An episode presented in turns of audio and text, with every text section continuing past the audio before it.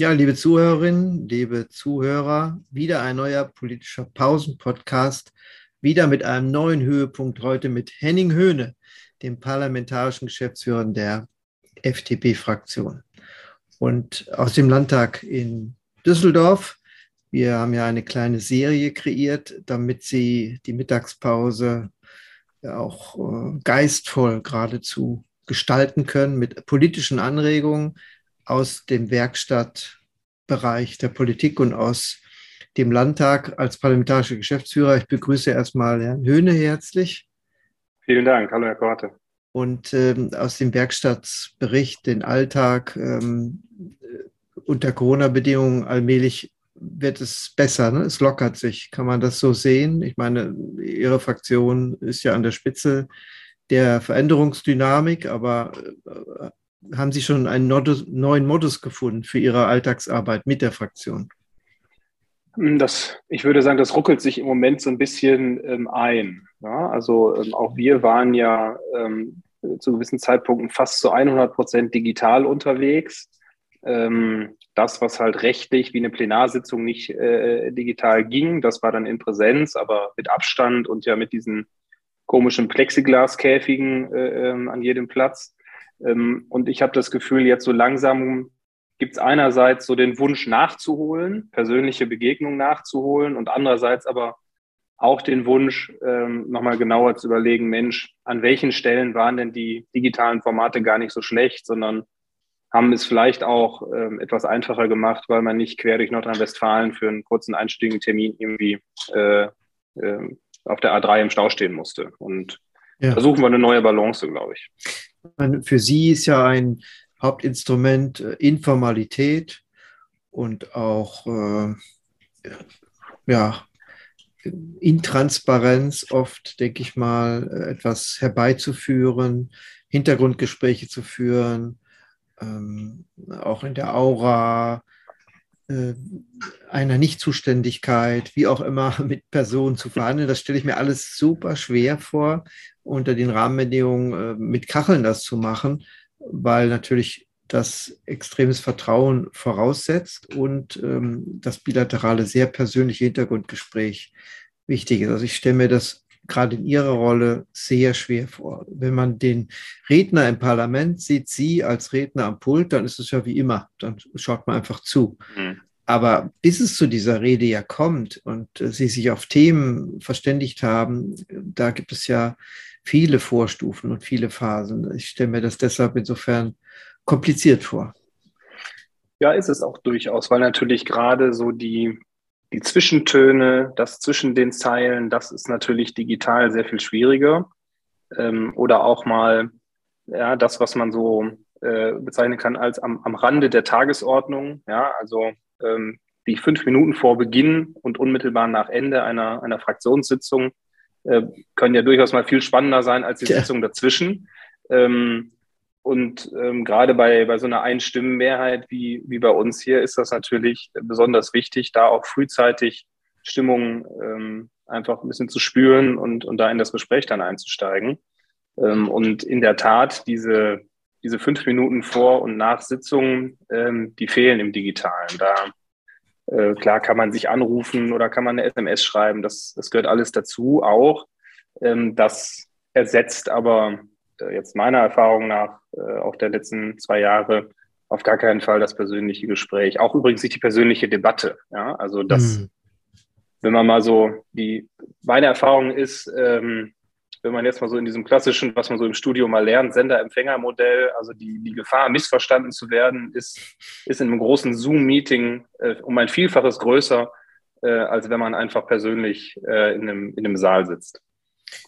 Ja, soziale Kompetenz, äh, da müssen Sie ja viel von vorweisen, sonst können Sie den Laden nicht zusammenhalten, ist ein Infektionsrisiko letztlich. Ne? Und die soziale ja. Interaktion die damit eine soziale Situation beschreibt, ist eben nach wie vor potenziell auch gefährlich. Insofern ist es nachvollziehbar irgendwie, dass wir aus den Höhlen herausgeholt werden müssen, damit wir wieder Mut dazu haben, überhaupt das zu machen. Und das Elementare bei Ihnen ist, Öffentlichkeit herzustellen, den Raum für Öffentlichkeit auch zu schaffen, um Willensbildung zu kreieren.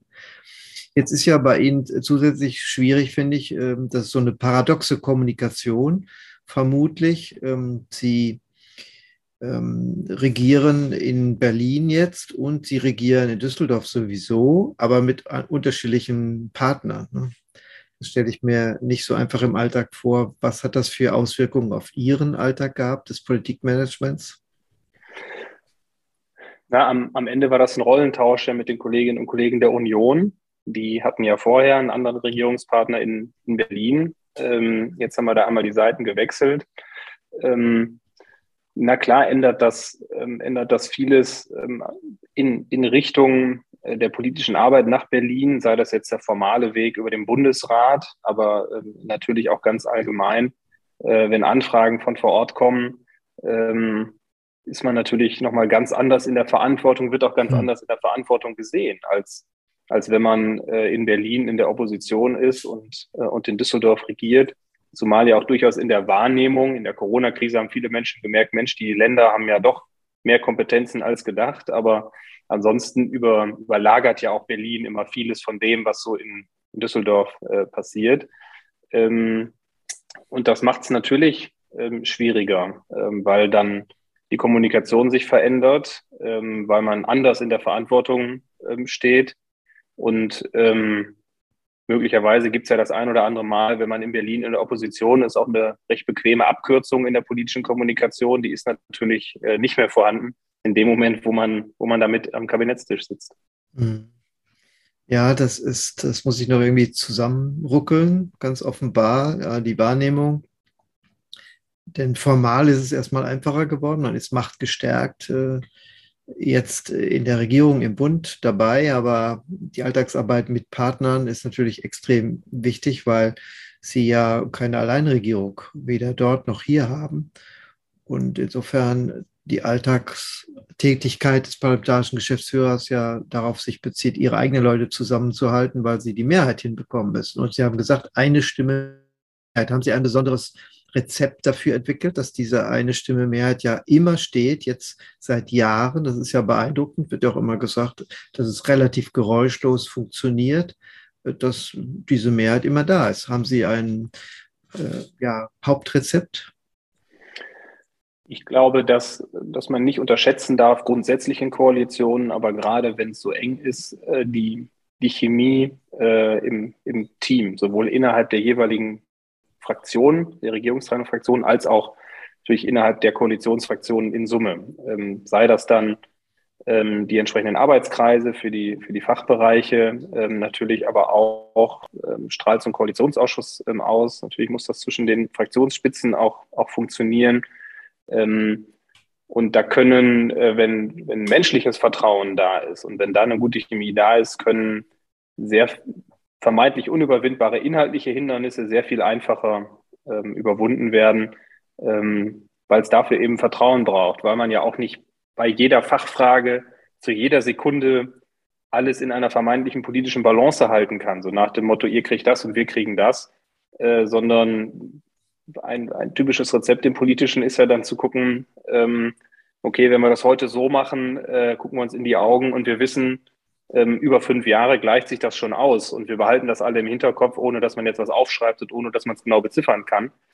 Ähm, und dafür braucht es eben, eben Vertrauen und guten Zusammenhalt und das war immer ein, ähm, eines unserer Rezepte zu sagen, da wollen wir vor allem auch viel, viel dran arbeiten. Ähm, je schwieriger es wird, umso mehr muss man natürlich kommunizieren.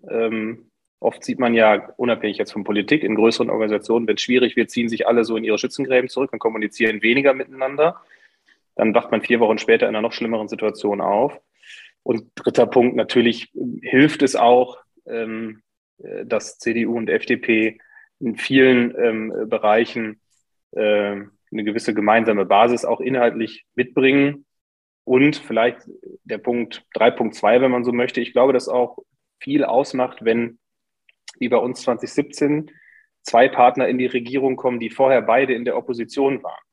Gerade wenn ich mit Kolleginnen und Kollegen spreche, die 2009 bis 2013 in Berlin dabei waren bei uns. Ähm, da sind viele nach vier Wochen ganz ernüchtert aufgewacht und haben gesagt, Mensch, eigentlich müsste doch die Union mit uns jetzt ganz viele mutige marktwirtschaftliche Reformen machen. tun die aber gar nicht, ähm, weil eigentlich ja keine große Überraschung in der Union hatte jetzt auch nicht jeder Lust, ähm, alles rückabzuwickeln, was man die letzten Jahre so erarbeitet hat an harten Kompromissen. Ähm, also das heißt, wenn einer in der Regierung vorher schon war und, und da dann der Partner gewechselt wird, glaube ich, macht es das auch nochmal schwieriger. Das war dann, hat uns sicherlich auch hier mit, mitgeholfen, dass man mhm. gemeinsam aus der Opposition in die Regierung einsteigen konnte. Das stimmt, das ist ein interessantes Argument. Ich noch gar nicht so drüber nachgedacht, aber man hat dann gemeinsame Regierungsahnungen praktisch. Ne? Mehr kann man ja nicht haben. Und wenn das nicht 30 Jahre zurückliegt, das Regieren, dann kann man an das eine oder andere vielleicht auch anknüpfen. Aber es hat Vorteile, in dem gemeinsamen äh, Pionierhaften etwas anzugehen. Ne? Und es ist nicht so asymmetrisch. Jetzt äh, stehen wir ja vor der neuen Wahl äh, und äh, nach derzeitiger Datenlage, die noch nicht wirklich belastbar ist für Mai, könnte es trotzdem wie im Bund ja auch zu drei verschiedenen Formaten kommen. Irgendeine große Koalition, äh, Ampel oder Jamaika so könnte es ja auch in Saarbrücken sein, es könnte in Kiel so sein, keine Ahnung. Ich finde, für die FDP ist ein bisschen das Problem, wenn man am Ende keine Partnerschaft mehr mit der Union rauskommen sollte, sondern nur mit der SPD, dann haben sie ja so ein bisschen ihr Alleinstellungsmerkmal auch verloren, in, in bunten Koalitionen verschiedene Partner zu finden. Ja, ähm, weil das einerseits natürlich ähm, Machtoptionen aufzeigt. Und das, das ist ja immer ein Faktor bei, bei Wahlen. Ja, ob die Wählerinnen und Wähler das Gefühl haben, ähm, gibt es denn nur eine Option, bei der das überhaupt möglich ist? Oder gibt es unterschiedliche Optionen, wo es einfach wahrscheinlicher wird, dass eine Partei sich hier oder da auch mit Akzenten einbringen kann? Ähm, und klar, das muss man jetzt genau beobachten, ist ja durchaus ein ganz spannendes Jahr, finde ich jetzt, mit, ähm, mit unterschiedlichen Landtagswahlen in ganz mhm. unterschiedlichen Ausgangslagen. Ähm, kurz nach ähm, der Neubildung einer, einer Bundesregierung, kurz nach ja auch am Ende einem, einem politischen Epochenwechsel, wenn man so möchte, nach 16 Jahren Angela Merkel. Das ist ja für, für alle Parteien hochgradig ähm, spannend. Ähm, und darum gucke auch ich da sehr gespannt drauf, was so die Umfragen ähm, gibt, wie die sich so entwickeln, wenngleich die Umfragen der letzten Wochen durchaus die ein oder andere Parallele aufweisen zu den Umfragen von vor fünf Jahren. Das finde ich ganz, mhm ganz interessant. Ähm, also wir also können jetzt in der Wahl, wir können der Wahlforschung keine äh, Korrelation in irgendeiner Weise messen von äh, Umfragen, Sonntagsumfragen in den Wahl, in den Legislaturperioden, die dann einen Zusammenhang herstellen könnten zum Ergebnis. Ja. Das ist nicht der Fall. Das ist psychologisch allemal wichtig. Und ähm, interessant ist ja auch, was man auch nicht berechnen kann, was aber nicht wirklich äh, wegzudiskutieren ist, diese kollateralen Effekte, die am Ende wahrscheinlich und Kiel am intensivsten ausgehen können für Düsseldorf. Das hat überhaupt nichts formal miteinander zu tun, aber ich, ich kann Ihnen garantieren, diese Woche wird heftig werden, äh, weil man genau spekuliert, geht es in Düsseldorf genauso aus oder nicht. Und die einen werden sich darüber freuen und die anderen sind irgendwie gehemmt angesichts des Ergebnisses. Saarbrücken ist dann schon zu weit weg. Das ist sehr interessant. Insofern ist Segen und Fluch, in welchem Rhythmus man äh, da unterwegs ist. Haben Sie enge Kontakte nach Kiel und äh, nach Saarbrücken zu Ihren Kollegen dort? Stehen gute Drähte. Ähm, klar, einmal einfach über den institutionellen Austausch zu den Landtagsfraktionen. Das ist ähm, natürlich ähm, auch bei mir persönlich ist es jetzt so, gibt es noch den einen oder anderen äh, besseren Draht nach Schleswig-Holstein, einfach aus, äh, aus, alten Zeiten in der Jugendorganisation, bei den jungen Liberalen. Ähm, so lange kennt man sich dann da schon. Ja. Ähm, aber ich fand ganz interessant den Aspekt, den Sie gerade angesprochen haben, diese so eine Wahl eine Woche vorher. Mhm. Negativ ist das nämlich mal für uns ausgegangen. Äh, das müsste 2013 gewesen sein. Landtagswahl Bayern war, glaube ich, auch eine Woche oder zwei Wochen vor der Bundestagswahl, äh, die ja mit dem bekannten Ergebnis für uns ausgegangen ist. Und auch in Bayern sind wir damals aus dem Landtag dann ähm, herausgeflogen. Mhm. Ähm, und auch das, äh, wenn ich mich, jetzt müsste ich nochmal in meinen Unterlagen kramen, das hat durchaus damals so, auch zu dem Abwärtsstrudel deutlich beigetragen. Und genauso mhm. hat auch meine Wahrnehmung vor fünf Jahren auch das ja sehr positive Ergebnis in Schleswig-Holstein, da waren ja auch ein oder zwei Wochen vor NRW, äh, sich auch positiv ähm, ausgewirkt. Ne? Ist, doch, ist doch klar, wenn es grundsätzlich eine, eine Gewinnerberichterstattung gibt, ähm, ist es natürlich angenehmer, ähm, dann auch ja. zehn Tage später zu den Gewinnern zu gehören. Wer will das ja, nicht? Für, für die Partei sowieso, aber für Wählerinnen und Wähler eben auch. Das ist das Interessante, dass man Fans des Erfolgs ist und deshalb sich das wechselseitig steigert und umgekehrt auch so Abwärtsspiralen da erkennbar sind. Und das ist dann für Akteure wie Sie erstmal vollkommen ungerecht, weil sie gar nichts dazu können.